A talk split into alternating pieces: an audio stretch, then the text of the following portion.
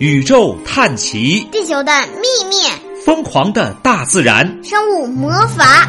爸爸给儿子讲世界未解之谜，让我们一起解开谜题背后的真相。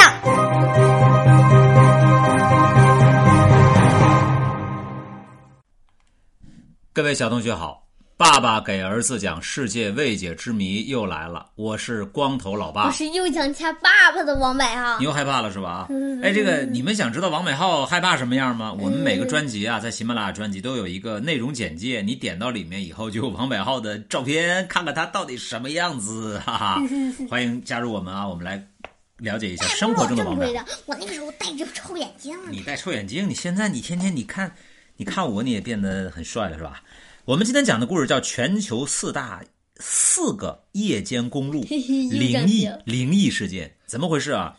现实生活中，我们听说的灵异事件特别多，而如果这些灵异的事件发生在公路上，我也害怕，因为我开车，你妈不怎么开车，就我开车是吧？你是否会有看惊险恐怖片的感觉呢？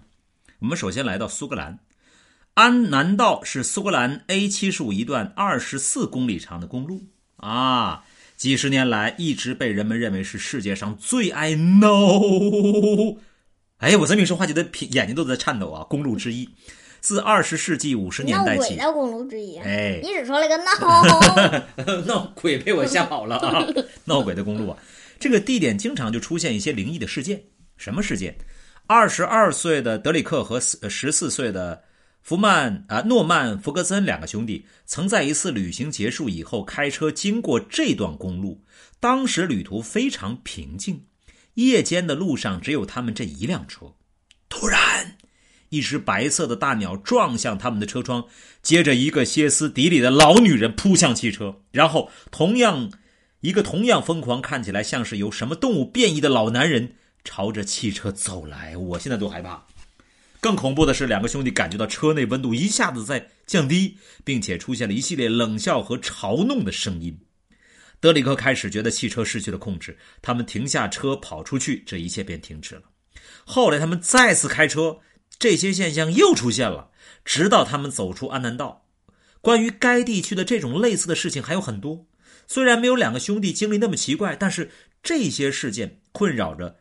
呃，被这些事件困扰过的司机都表示，看到奇怪的老男人或老女人出现在车前，当他们被汽车碾压后便消失了。当地居民表示，所有的人冒险经过这条路的时候都应该格外小心，就外面总有人被撞车底下，你知道吗？太吓人了！完一下车啥都没有。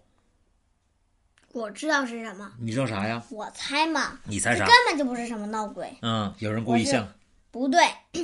那每人每次人过立下也没有那么多人，啊，我是这么想的。你认为什么情况？我认为他们没准就是有幻觉了啊，幻觉。然后他们走到那块的时候，没准那块就幻觉特强烈，全产生这些老人和女人，就全压车底下是吧？他也不是不唤醒点别的是吧？然后呢，你猜他，我还知道他为什么温度降低？为什么？就是害怕紧张，不紧张也是一点。第二点，没准那块真有一那只大鸟。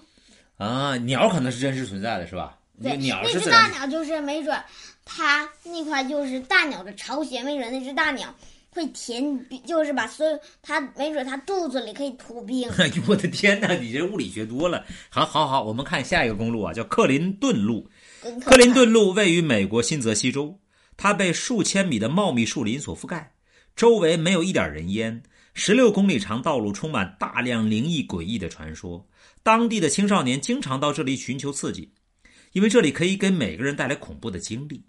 据说克林顿路举行过三 K 党和撒旦仪式，因此夜间便出现一些恐怖的杀戮事件，还有一些传说啊。啊？什么叫夜可党和杀戮党仪式？三 K 党就是应当地的，应该我我不是很了解这个党，但是应该是一个呃，用我们话讲就是反正是一个挺吓人的一个组织吧。还有撒旦仪式，撒旦那我们知道就是在那个圣经里面，它是应该是一个妖魔鬼怪，对不对？所以有些传说还表示，一些遭到谋杀的灵魂会在深夜的克林顿路设置路障，恐吓并且谋杀经过这里的人。我真不能随便去。还有第三条公路，还知道一件事，叫布拉格路。我我知道他为什么那块有那么多人，因为没准他们留下后代了，最终 没准他们就是。哦，劫匪是吧谋？杀的时候就静悄悄的，没准他们那那些科技比我们现在还要发达，哦他们发出发现了发出发现出来的隐隐身药丸就喝一下就会隐身，然后、然啊，后行行行，明白了。再来看另外一个路，叫布拉格路。布拉格路是一条由农村通往德州的乡间小路，两边生长着高大的树木啊，就我们看的图片。由于几十年来路过这里的旅客总是会遇到奇怪的现象，所以这条路被称为“鬼路”。据说造成恐怖事件的原因，并不是这里复杂的地形和困难的驾驶条件，而是因为凡是经过这条狭窄土路的司机们，内心总会感到孤独和恐慌，继而发生恐怖事件。从一九四零年以来，人们就常说这里会看见奇怪的鬼灯。虽然有些人解释这些现象是由一些照明灯或气体造成的，但是直到今天，这种解释依然没有被接受。看这小灯亮了，是不是？哇，好吓人啊！那是汽车的灯啊哎，也，许，但是万一不是呢？我不信 好。了，再来说一下巴克特路，纽约维斯切特韦纽约韦斯切斯特县的巴克特路是一条让人听了名字就不寒而栗的公路。相传，巴克特路对面有一处怪异的房子，只要把车停在房子外面并按几下喇叭，就会有以吃肉为生的白老鼠攻击你和你的车子。许多好奇的人来测试，结果虽然与传说中有些差异，但是关于它的恐怖传说却依然存在。人们甚至将这所房子烧了，来防止恐怖事件发生。于是，巴克特路的传说也就成了一段传奇历史。